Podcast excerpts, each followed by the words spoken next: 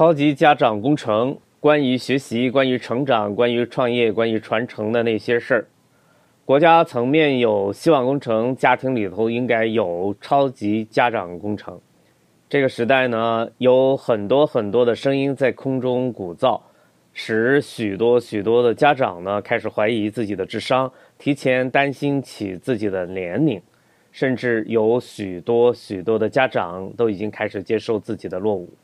这是极不正常的现象。作为一直折腾在时代最前沿的六零后，我觉得我的感受与思考，对于许多许多家长来说呢，还是有那么一点点儿价值的。我给自己的评价是：五十年陈酿，愈久弥香。我想对家长大人们说，你也可以像王哥老师一样，年轻的有厚度，年轻的忘了自己的年龄，年轻的一直在丈量世界。甭管你是六零后、七零后，还是八零后，甚至九零后、蛋蛋后。事实一，可怜天下父母心，请你呢搜索一下知乎。如果你读到了知友们发表的文字而不感到震惊，那么下面的文字呢就不需要再读了。事实二，陈贵娣、春桃是一对儿纪实作家，写了一本书很火，名叫《南下北上求学记》。教育专家胡平是这么评价的：看到春桃为了孩子求学经历了孟母三迁，不仅想到我为了儿子的学业从昆明到成都再到深圳的求学经历，我也成为了当今的孟母。在我接触到的许多家庭当中，父母都在为孩子择校奔忙，陷入了无助和焦虑中。在中国，还有多少父母为了孩子的学业奔波在三千的道路上呢？又有多少孩子在这样的奔波中能够真正找到适合自己的教育？当我们对应试教育已经绝望的时候，只有依靠自己的智慧和见识，为孩子寻找成长的出路。事实三，一位父亲写给新入大学女儿的九条忠告，刊登在一本杂志上，引起了广泛的转载和转发。九月五日。教育部新闻办公室官方微信公众号再次转发了这篇文章。九月六号，人民日报官方微信公众号也进行了转发。之后，有网友建议，这篇文章应该作为大学语文和高中语文的第一课。这封信呢，出自一位大学教授，是他特意给自己刚考入大学的女儿写的。他在信里对当时刚考上大学的女儿提了九点建议，涵盖了道德、专业、知识、恋爱方方面面。这位父亲叫吴辉，是江西财经大学人文学院新闻传播系的副教授。女儿吴阳去年考入西南林业大学，现在是英语专业大二的学生。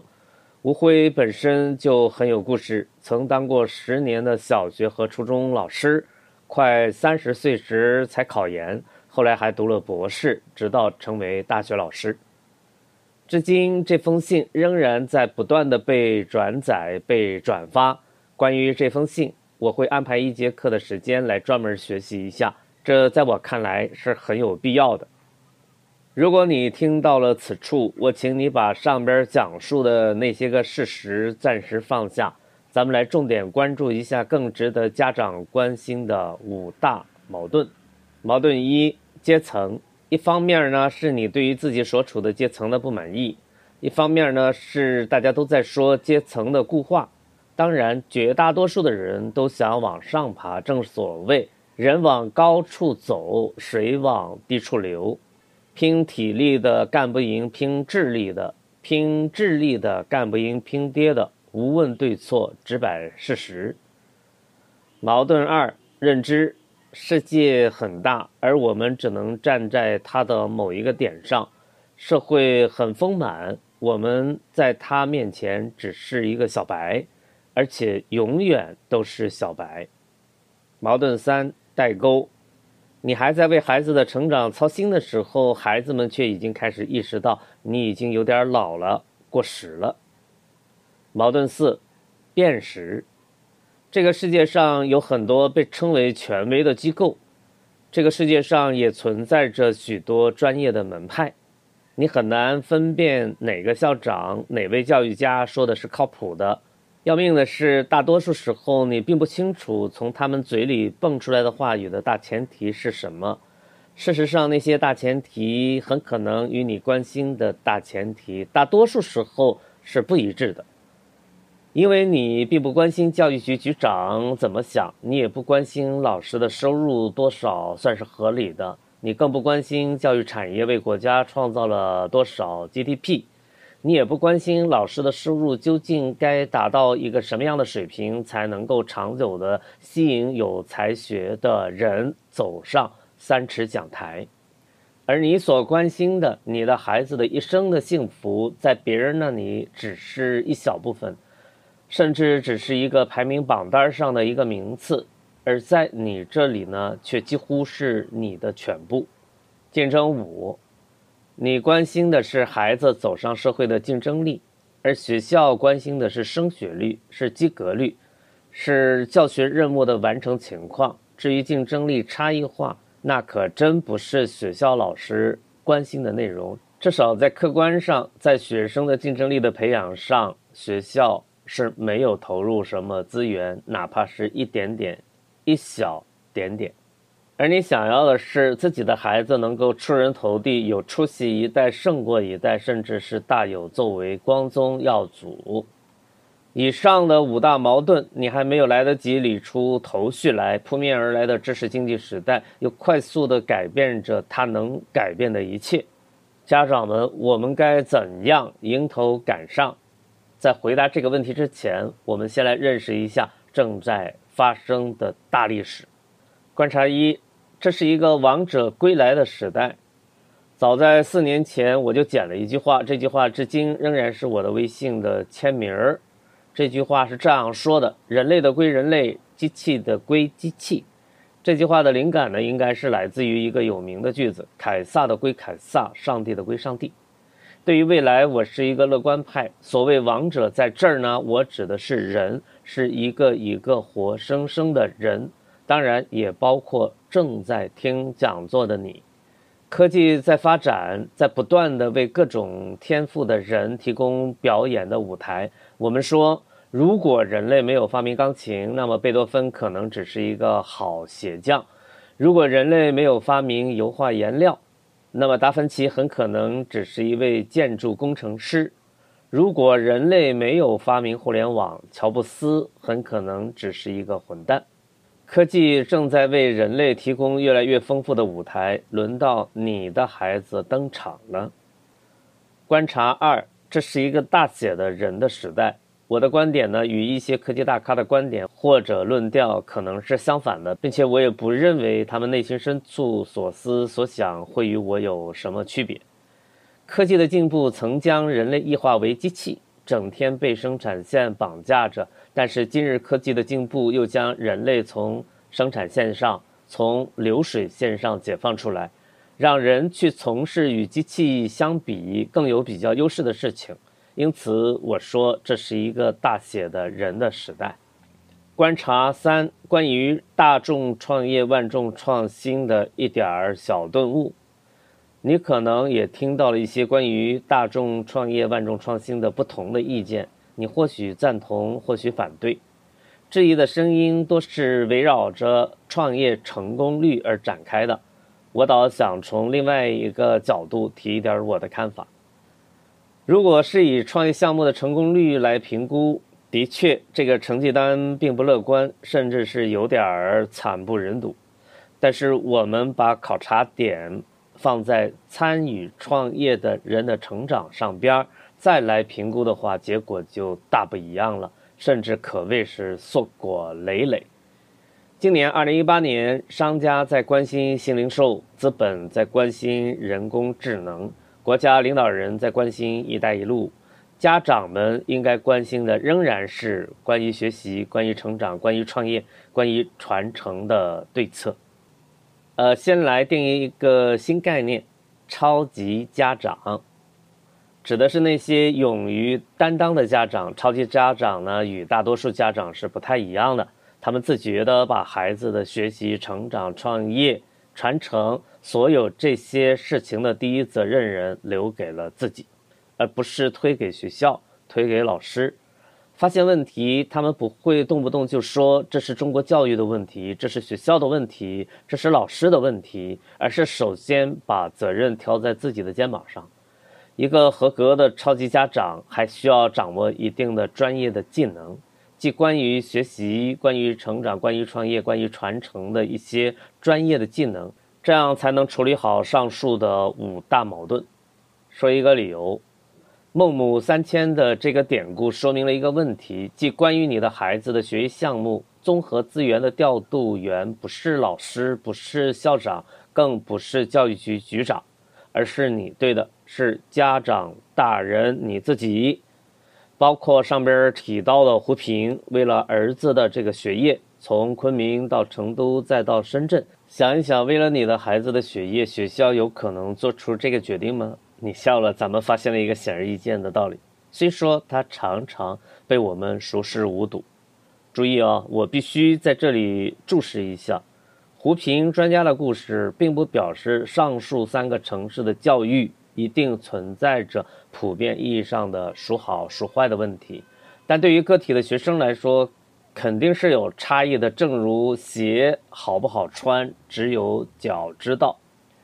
如果你并不准备把有关孩子的教育培养的责任挑在自己的肩膀上，不准备出任这个第一责任人，仍然希望学校的老师、校长帮你挑着，那么后边的文字呢，对你来说就是多余的。对策一：等不起，不抱怨。所有的抱怨都是要消耗资源的，所有的抱怨都是无谓的浪费。等不起，等不了，学校也许太慢。慢过孩子的长大。对策二：起而学。从今天开始，从现在开始，做一个超级家长，做一个总调度员，做一个终身学习的榜样，做一个家道传承的掌舵者，做一个基业长青的领航员。对策三：一起学。一个人学习不好玩，容易犯困，还容易犯糊涂。更重要的是，学习不是目的，更好的生活才是目的。而一起学是可以实现学习与生活的双丰收的。对策四：与芒格一起学。如果你准备与芒格老师一起来学习，尽快的成长为一个合格的超级家长，那么就随着芒格老师的思路来认识一个人——本杰明·富兰克林。百度百科的词条是这样说的：本杰明·富兰克林出生于美国马萨诸塞州波士顿，美国政治家、物理学家，同时也是出版商、印刷商、记者、作家、慈善家，更是杰出的外交家及发明家。他是美国独立战争时重要的领导人之一，参与了多项重要文件的草拟。曾出任美国驻法国大使，成功的取得法国支持美国独立。本杰明·富兰克林曾经进行多项关于电的实验，并且发明了避雷针，最早提出电荷守恒定律。哇，真是不得了！还没完呢，他还发明了双焦点眼镜、蛙鞋等等。本杰明·富兰克林被选为英国皇家学会院士。他曾是美国首位邮政局长。法国经济学家杜尔戈评价富兰克林：他从苍天那里取得了雷电，从暴君那里取得了民权。我们来看看他的出身情况。本杰明·富兰克林的父亲若西亚·富兰克林生于1657年，是英格兰北安普顿郡的一个铁匠家庭之子。母亲艾比亚·富尔加则是在1667年出生于一个马赛诸塞州波士顿的教师家庭。若西亚·富兰克林于1677年在英格兰首次结婚，生下了数名儿女之后，在1683年举家离开英格兰，移居到波士顿，以售卖杂货为生。之后，他首任的妻子去世。然后娶了妻子艾比亚，然后呢，在波士顿生下了本杰明·富兰克林。一七零六年一月十七日，本杰明·富兰克林出生在北美洲的波士顿。他的父亲原是英国的漆匠，当时以制造蜡烛和肥皂为业，生有呢十七个孩子。富兰克林是最小的一个。富兰克林八岁入学读书，虽然学习成绩优异，但是由于他家中的孩子实在是太多了，父亲的收入无法负担他读书的费用。所以呢，他到了十岁的时候就离开了学校，回家帮助父亲做蜡烛。富兰克林一生只在学校读了这两年书。十二岁的时候呢，他进入到了哥哥詹姆士经营的小印刷所当学徒，在这个地方，他当了近十年的印刷工人。但他的学习从未间断过，他从伙食费中节省下钱来买书。同时，利用工作之便，他结识了几家书店的学徒，将书店里头的书在晚间偷偷的借来，通宵达旦的阅读。第二天清早呢，便归还。他阅读的范围很广，从自然科学、技术方面的通俗读物，到著名的科学家的论文以及名作家的作品，都是他的阅读的范围。查理芒格把本杰明·富兰克林当作自己的人生导师，并效仿富兰克林的《穷理查年鉴》而写出了自己的《穷查理宝典》。所以我并不清楚查理芒格最终的成就有多少来源于其家族的基因，又有多少来源于他与沃伦·巴菲特的相遇。但有一点是毋庸置疑的。本杰明·富兰克林对他性格的形成、三观的影响力是无以复加的，从内到外的贯穿一生的。以芒格的认知，我以为富兰克林是可以学习而不断接近的；查理芒格是可以学习而不断接近的；胡适也是可以学习而不断接近的。这是一个大概率的事件，无问出身，只问执着。以芒格的认知，我以为另外一批高人，比如爱因斯坦、牛顿、特斯拉、埃隆·马斯克、拉里·佩奇、张小龙，那就只能仰视而无法接近，或者说接近这些个牛人大师，甚至于成为他们那样的人，那是一个小概率事件。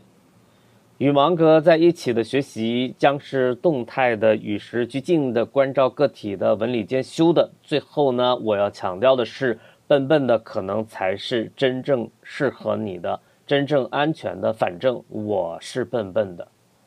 热爱给了我源于内心深处的自信，走得足够的长久，给了我清晰的方向感。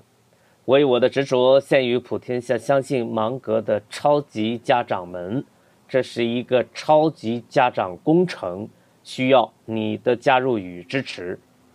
我已经乐在其中几十年了。这是我说动你来订阅这个专栏的唯一理由。我在路上，也许你也愿意加入而与我同行，那我们就一道走吧。芒格，五十年陈亮，行走在超级家长跟目录上的架构师，二零一八年三月十三日于蓝田。